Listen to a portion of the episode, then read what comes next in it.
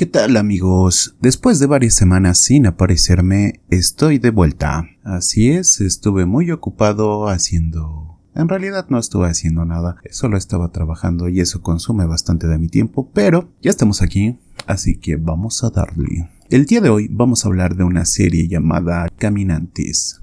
Inicialmente pensé que se trataba de alguna historia de zombies, como The Walking Dead o el libro de Los Caminantes de Carlos Sisi, o ya de perdida del grupo Los Caminantes. Pero no, al empezar a verla me di cuenta que se trataba más bien de una serie con el estilo de Camino hacia el Terror y La Bruja de Blair. Y debo admitir que no está nada mal. Es decir, tiene todos los elementos de una película de terror, eh, gente perdida en el bosque, hermosos paisajes, sangre, gritos y más gritos demasiados gritos de hecho. También una familia de asesinos deformes, ya saben, lo usual. Entonces, un grupo de jóvenes españoles se va de excursión al bosque y empieza a grabar todo lo que ocurre con sus celulares. Porque claro, la gente de hoy en día graba todo lo que ocurre a su alrededor. Estoy siendo un tanto sarcástico porque nadie graba todo todo el tiempo, a menos que seas un blogger. Aunque creo que sí había uno, pero bueno, olvídenlo. En fin, todo es grabado con los teléfonos celulares de estos muchachitos. Así es, se trata de otra película de metraje encontrado. Y aunque siento que esta serie pudo haber sido resumida en una película sin problemas, ah, la verdad es que no cansa, los capítulos son muy cortos, por lo que es bastante fácil de ver. Yo me vi toda la serie en una sola tarde, y si bien no vemos nada que no hayamos visto antes en otras películas de este tipo, es decir, los jóvenes españoles se encuentran con un niño que está herido y que sale corriendo al verlos, ellos intentan alcanzarlo sin saber que están entrando en una trampa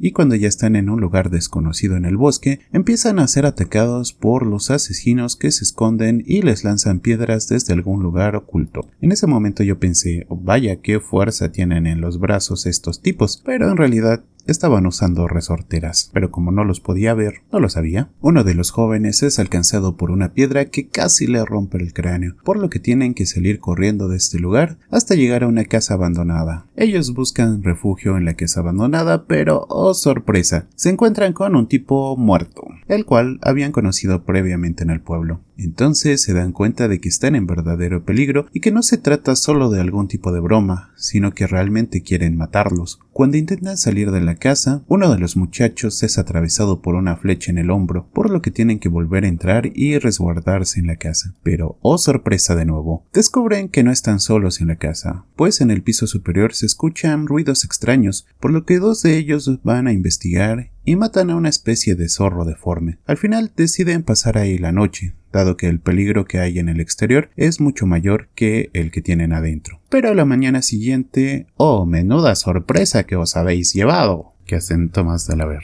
Menuda sorpresa que se llevan cuando se dan cuenta que uno de sus compañeros ha desaparecido, por lo que deciden salir de la casa antes de que alguien más desaparezca. A pesar de su miedo y en medio de una lluvia de flechas y piedras, logran salir corriendo de la casa, como la hostia, pero se separan al ser atacados nuevamente. Todo esto ocurre mientras graban todo con sus celulares, porque nada mejor para ir corriendo que grabar al mismo tiempo con tu celular. Supongo que ayuda a huir, no lo sé nunca lo he intentado, pero en la película se supone que lo hacen para que alguien más lo encuentre y sepan qué pasó con ellos. Este tipo de películas o en este caso series ya se está volviendo muy común, así que más que asustarme, la verdad en muchas ocasiones me dio bastante risa, pero debo decir que tiene lo suyo y sí que te saca uno que otro sustillo. Sin embargo, alguien debería darles unas cuantas clases a estos muchachos de cómo moverse sigilosamente, ya que en toda la serie no paraban de gritar, ni siquiera para salvar su propia vida, si hasta para ir al baño gritaban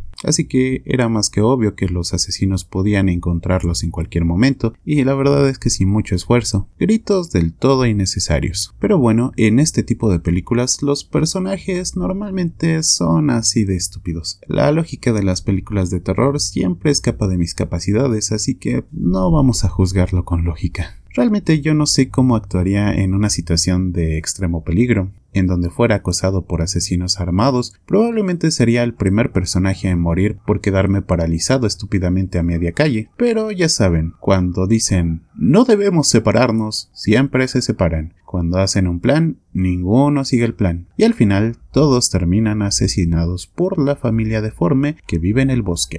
La verdad se me hizo demasiado parecido a Camino hacia el Terror, tanto que no sé si se trata de algún plagio o, si es la versión española de la misma película. No lo creo. Eh, se supone que es muy original, pero no tiene tanto de original.